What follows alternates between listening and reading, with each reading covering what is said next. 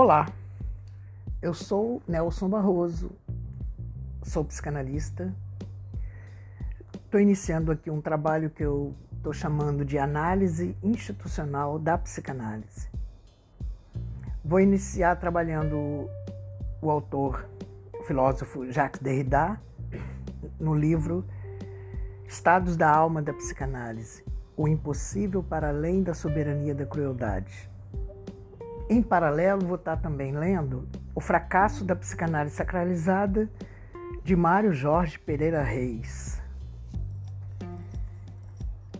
É... Vamos então iniciar a leitura do Jacques Derrida. Estados da alma da psicanálise. Primeira digressão em confidência. Se digo num repente, na direção de vocês, mas sem destinatário identificável. Sim, eu sofro cruelmente. Ou, ainda, fazem você sofrer. Ou, deixam você sofrer cruelmente. Ou mesmo, você a faz sofrer. Não, você a faz.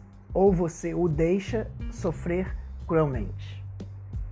E mesmo, eu me faço ou eu me deixo sofrer cruelmente.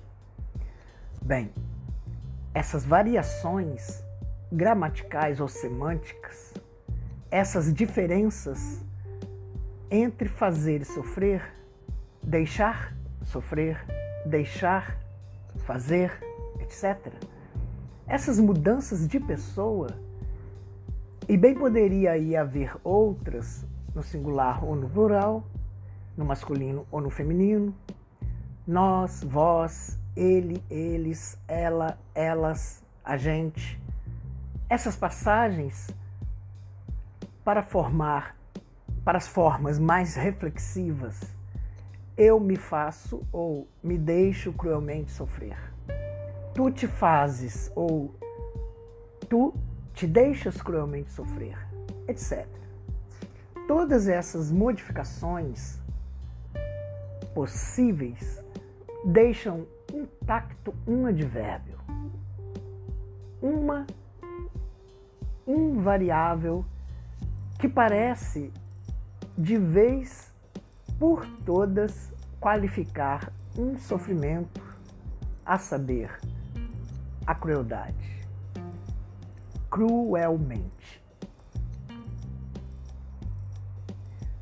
No decorrer dessas frases, sob quaisquer endereçamentos, impassível, cruelmente, não muda. Como se nós entendêssemos o sentido dessa palavra. Fiando-nos nesse como se, fazemos como se nós nos entendêssemos sobre o que, o que é cruel, o que cruel quer dizer. Quer assinalado a palavra, quer assinalando a palavra cruelmente, em sua ascendência latina, isto é, a uma necessária história de sangue derramado. Cruor, crudos, crudelitar, de crime de sangue, dos laços de sangue, quer situando-a em outras línguas e outros, outras semânticas. Por exemplo, em alemão, a palavra que Freud usa, Grausamkeit, sem ligação com derramamento de sangue, no caso, mas para designar o desejo de fazer ou de se fazer sofrer por sofrer, mesmo de torturar, ou de matar, ou se matar, ou de se torturar por torturar, ou por matar, para sentir um prazer psíquico no mal pelo mal, mesmo para gozar do mal radical em todos esses casos, a crueldade seria difícil de determinar ou de delimitar. Nietzsche, por exemplo, reconhece nisso a essência astuciosa da vida. A crueldade seria sem termo e sem termo oponível, quer dizer, sem fim e sem contrário.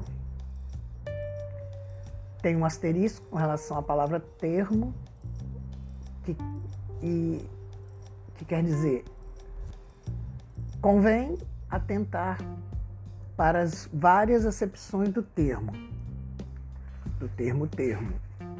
E com relação à palavra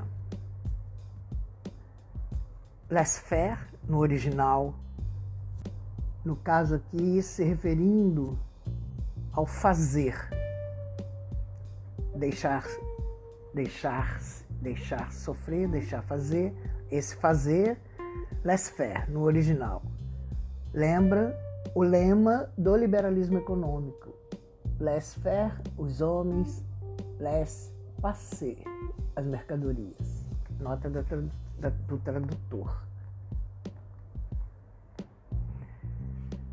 Mas para Freud, no entanto, tão próximo de Nietzsche, como sempre, a crueldade seria talvez sem termo, mas não sem termo oponível, isto é, sem fim, mas não sem contrário. E esta será uma das nossas questões. Pode-se estancar a crueldade sanguinária, cruor, crudis, crudelitas, ou por um fim, ou por um fim ao assassinato, por arma branca, por guilhotina, nos teatros clássicos ou modernos da guerra sangrenta, mas, segundo Nietzsche ou Freud, uma crueldade psíquica aí restará para sempre inventando novos recursos. Uma crueldade psíquica será então, certamente, uma crueldade da psique ou da psique, um estado da alma, portanto, do ser vivente, mas uma crueldade não sanguinária.